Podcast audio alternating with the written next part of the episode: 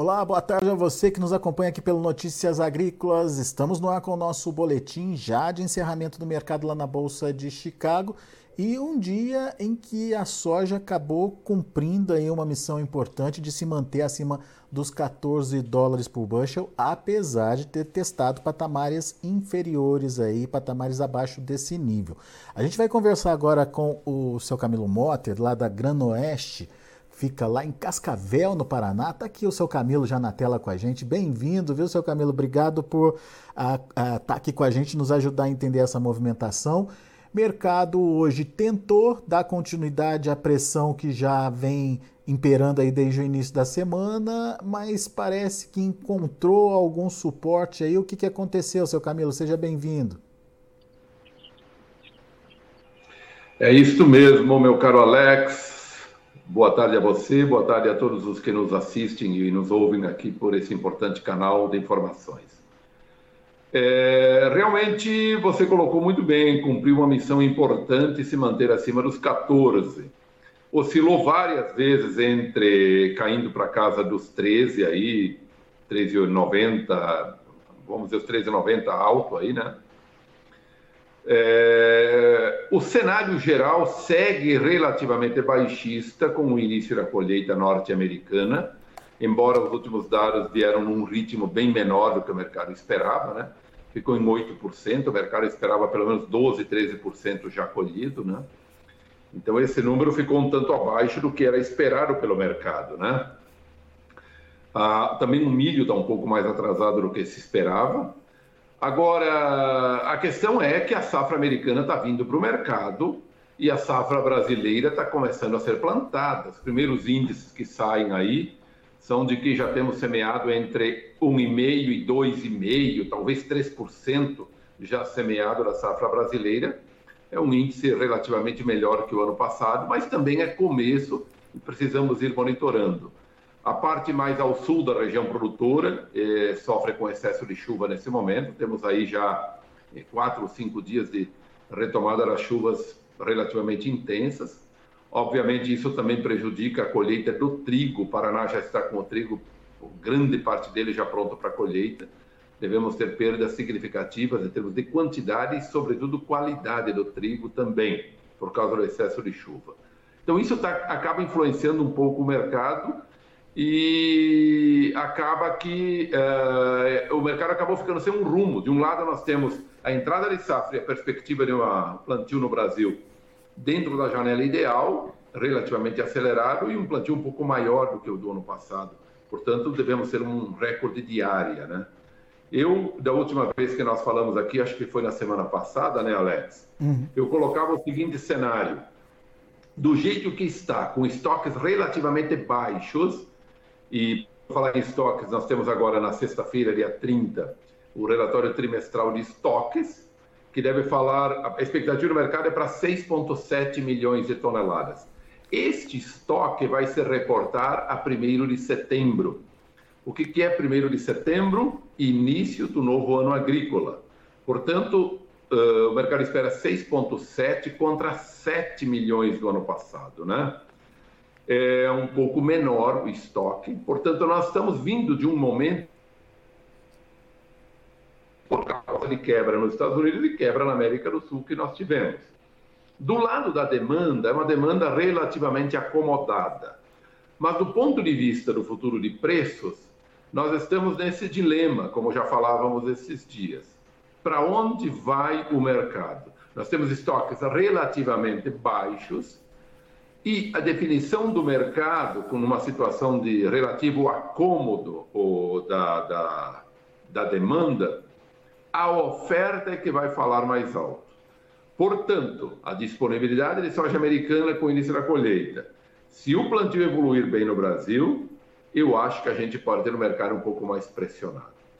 Qualquer problema climático, e nós estamos pelo terceiro ano aqui na América do Sul com o clima de laninha, pode haver surpresas climáticas. Em havendo surpresas climáticas que impliquem em quebra de safra em algum ponto, ou perda geral de produção, nós vamos ter um mercado explosivo, porque o colchão que está amortecendo tudo isso é relativamente fraco, ou seja, baixos estoques. Né?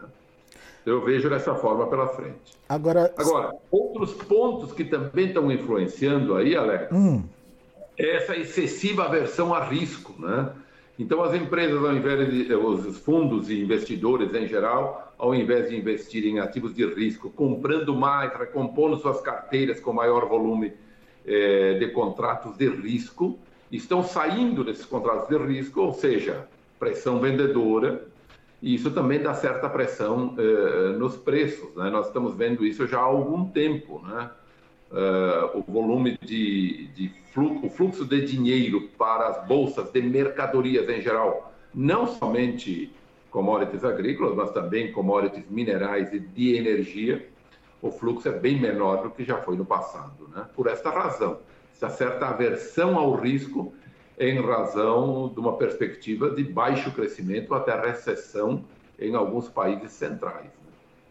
Então temos aversão ao risco, colheita americana e plantio no Brasil pesando nesse momento. É, é, mas a gente tem no contraponto aí um estoque ainda fragilizado que depende de bons resultados é, da oferta, da nova oferta, principalmente aqui da América do Sul, principalmente do Brasil. Agora, seu Camilo, eu queria entender é, a participação aí da Argentina e as compras chinesas na Argentina, de alguma forma é, essas recentes compras por causa da competitividade gerada pelo tal soja, é, dólar soja lá na Argentina, né? É, isso de alguma forma pode fazer aumentar os estoques nos Estados Unidos ou deixar mais tranquilos os estoques em função de uma migração de demanda é, da China para a Argentina? Eu acredito que não nesse sentido. Houve uma certa pressão de oferta neste momento, mas ela é momentânea. E em termos de, em termos de estoque nos Estados Unidos, não vai alterar nada no decorrer. Porque, coincidentemente, essa oferta do governo argentino para estimular as exportações e arrecadar um bom volume de valores em dólares para fazer frente à crise que o país enfrenta, até no mercado internacional para fazer frente a importações, né? Essa oferta se deu exatamente no primeiro mês do novo ano agrícola americano. Então, os estoques americanos já estavam relativamente computados, tanto que o relatório de oferta e demanda uh, do, de, deste mês de setembro, lá no início de setembro, ele previa estoques finais da safra 21 e 22, que na verdade já estava encerrada em 31 de agosto, em 6,5 milhões de toneladas, né? E a disponibilidade maior do produto argentino se deu durante setembro, né? Eu não sei se o governo vai ampliar, pode ser até que ele amplie, mas houve uma boa adesão e o volume de dólares que ele pretendia arrecadar na faixa de 5, 5 bilhões e meio de dólares, ele conseguiu. Então, acredito, e agora é, essa vamos dizer assim, essa disponibilidade argentina entrou dentro deste novo cômputo, que é o novo ano agrícola uh, americano, novo agrícola, ano agrícola mundial, que usa, computa para o mundo inteiro 31 de agosto como fim do ano agrícola e 1 de setembro, início do novo ano agrícola, né? Então eu acredito que isso, no, no do tempo, não vai ter nenhuma alteração, não. Porque, de qualquer maneira, em algum momento, o produto argentino seria oferecido ao mercado, né? Em forma de farelo e óleo, em forma de grãos, ela seria uhum. oferecida ao mercado. Ele só, vamos dizer assim, antecipou e desovou estoques que, por causa da alta tributação, também havia muito estoque represado é. lá na Argentina. Né? É. Então, é, de fato, depois desse, dessa compra momentânea, dessa demanda momentânea do grão argentino, ou do, do produto argentino, seja ele grão ou derivados, naturalmente a China vai voltar a comprar dos Estados Unidos, seu Camilo? Eu acredito que sim. Agora a oferta maior e a maior competitividade, prêmios melhores, enfim, o preço melhor vai ser do produto americano, né?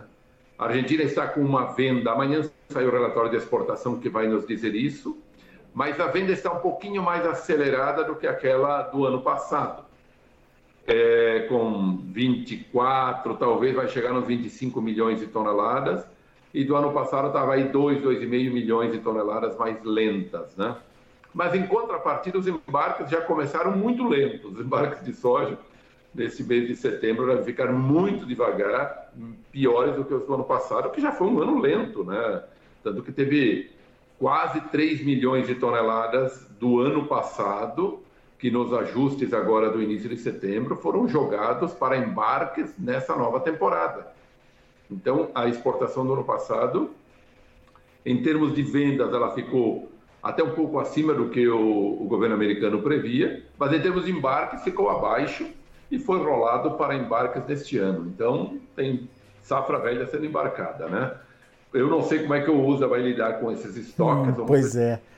Ficar no relatório agora desta sexta-feira. Pois é, vamos ficar de olho nisso. É, é importante esse ponto que o senhor levantou, até para a gente entender, né, o que, que de fato é. tem na mão aí do, do produtor americano ainda, né?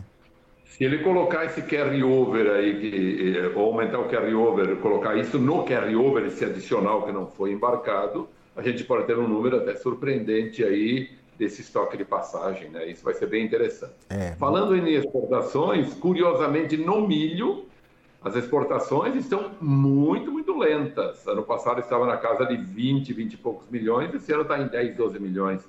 As exportações de milho americano estão indo muito mal nesse, até agora. É óbvio que por causa da quebra de, de safra um pouco mais acentuada na, no, no, milho, eles devem perder aí uns 20, 25 milhões de toneladas em relação à estimativa inicial. Isso acaba elevando os prêmios nos portos e o Brasil, que está mais competitivo com uma safra cheia, acaba ocupando boa parte desse espaço, né? Pode ser uma situação momentânea que vamos analisar no decorrer. O fato é que as exportações de milho estão pela metade do que era na mesma época do ano passado. Muito bom.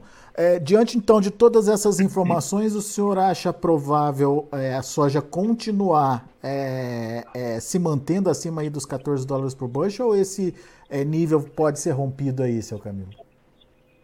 É, eu não quero fazer nenhuma previsão, porque vai depender muito do ritmo de colheita e do avanço do plantio no Brasil. Uhum. Esses dois dados serão muito importantes para dizer para onde vamos. E, obviamente, esse relatório de sexta-feira aqui, com relação aos estoques.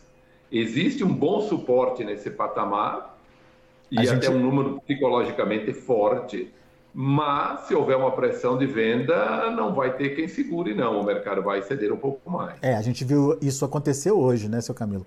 Bateu lá, Exatamente. rompeu e depois voltou de novo, né? É, se a gente pegar de sexta-feira para cá, Alex, o mercado caiu aí cerca de 4%. Né? É. Né? Então, é, o mercado estava na sexta-feira antes do, do, pré, do, final do pregão ali, porque depois caiu 30 e poucos pontos, se não me engano, na sexta-feira. Mas o mercado estava 14,50, 14,60, né? Uhum. E nós vimos ele hoje bater abaixo dos 14. Ou seja, foi uma derrocada bastante acentuada nesses últimos quatro pregões aí. Quer dizer, hoje já não dá para considerar que fechou positivo, né? Uhum. Nos três pregões anteriores aí. É. Agora, seu Camilo, e Brasil? Como é que a gente pode analisar é, a, a, precificação aqui no Brasil, os negócios, a comercialização? Qual que é a avaliação que o senhor faz aí? Bom, os preços no Brasil ficam bastante estabilizados ou andam muito em linha há vários dias, né? Aqui no oeste do Paraná, por exemplo, na casa de 180, 182, 83, depende de prazo. O jogo se deu entre queda, um pouco de queda nos prêmios e queda dos preços na Bolsa de Chicago, portanto, o preço internacional formado por Chicago e prêmios, ele andou caindo. Em compensação, o câmbio se manteve aí acima de 5,30 com alguns picos de 5,40, né? Ou seja, o câmbio da semana passada para esse início de semana, final de semana passada, início de semana, ele adquiriu um novo patamar e está se postando aí. Então, nós temos aí um certo equilíbrio, resultando isso numa certa, nessa gangorra entre câmbio de um lado e, e preço internacional do outro, um preço relativamente estabilizado, com pouca variação. Agora, em termos de volume de negócios, muito pouco, apenas negócios pontuais aqui e ali, um mercado praticamente paralisado, e o produtor aguardando melhores momentos, com a chegada da entre-safra, que sempre pode resultar em alguns momentos maiores, e também uma expectativa sobre o plantio, né? O produtor se dedicando, esperando, aqui no sul está chovendo muito, conforme falamos, esperando para retomar os trabalhos de campo no plantio. É, e também o foco vai ser esse, né? E claro, além da questão de entre safra, observar a exemplo do que aconteceu nos últimos dois anos, como é que vai andar o clima pela frente, né? O clima tem trazido muita insegurança, né? Muita é, perspectivas de um lado e de outro, que isso também acaba sendo sempre trazendo uma cautela do produtor no sentido de se comprometer com vendas, né? É. Os negócios para venda futura também muito lentos, muito devagar e isso é o histórico dos últimos anos que faz com que o produtor mantenha essa cautela. É, sobre sobre é, essas vendas futuras aí, o senhor falou que o preço de 100, 180 a 183 é para soja disponível, certo? Sim, soja disponível. Como é que estão os preços para a soja nova e, te, e, e sem atração também para comercialização? Sem atrativos, aí basicamente por causa de prêmios, há um diferencial brutal de prêmios prêmios uh, no mercado spot entre 180 e 200 por aí, e para o mercado de safra nova na faixa de 40 a 50. Então há uma diferença brutal de prêmios. Com isso, os preços caem de forma bastante acentuada, embora o câmbio, com essa inflação que temos, ele significa um ajuste de mais de 1%, em torno de 1% ao mês, ou próximo de 1% ao mês. Assim mesmo, os preços para safra nova estão aí em torno de 10 a 12 reais mais baixos, né? Se pensar em embarque fevereiro, março aí, com pagamento em abril, nós temos preços no oeste do Paraná na faixa de 170, 172 reais, né? 10, 12 reais abaixo do que está no mercado eh, de lotes disponíveis hoje. Muito bem, que não atrai o produtor também nesse momento, né? Exatamente. Já teve oportunidades bem melhores há, uns, há meses atrás, de 180 a 185, né? Então, o produtor ele está nessa expectativa. Por essas razões que a gente comentou, além da expectativa de alguma melhora de preços, o produtor alimenta essa, ou melhor dizendo, além de alimentar essa, melhor, essa perspectiva de melhora dos preços, o produtor tem a cautela em relação à evolução da safra, se ela uhum. vai ser de, de, bom nível, de bom padrão, ou se algum um problema climático pode afetar. Né? Afinal Aqui de... no Paraná, por exemplo, nós temos um plantio bem avançado já. Nós uhum. temos municípios do oeste do Paraná com 50% a 60% já semeado.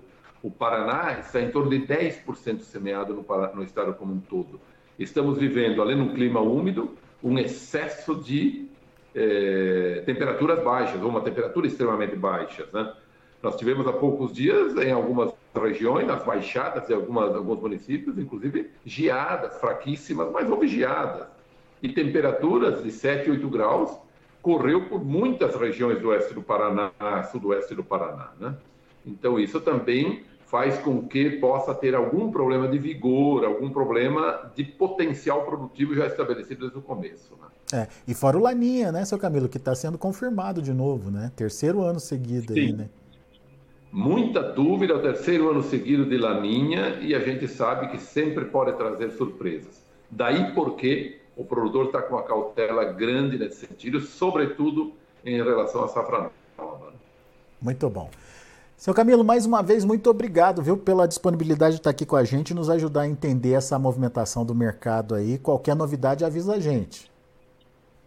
Valeu, meu caro Alex. Agradeço aí a, a gentileza de a gente bater papo com vocês e estamos sempre juntos aí. Grande abraço e até a próxima. Muito obrigado, até a próxima. Um abraço para você também. Tá aí Camilo Motter, Granoeste, direto lá de Cascavel, no Paraná. Mercado hoje é, que se segurou, segurou bem acima aí dos 14 dólares por bushel, mas a dúvida persiste. Será que é, esse é um ponto forte realmente de resistência? Seu Camilo acredita que tudo vai depender da evolução do plantio aqui no Brasil e da colheita lá nos Estados Unidos.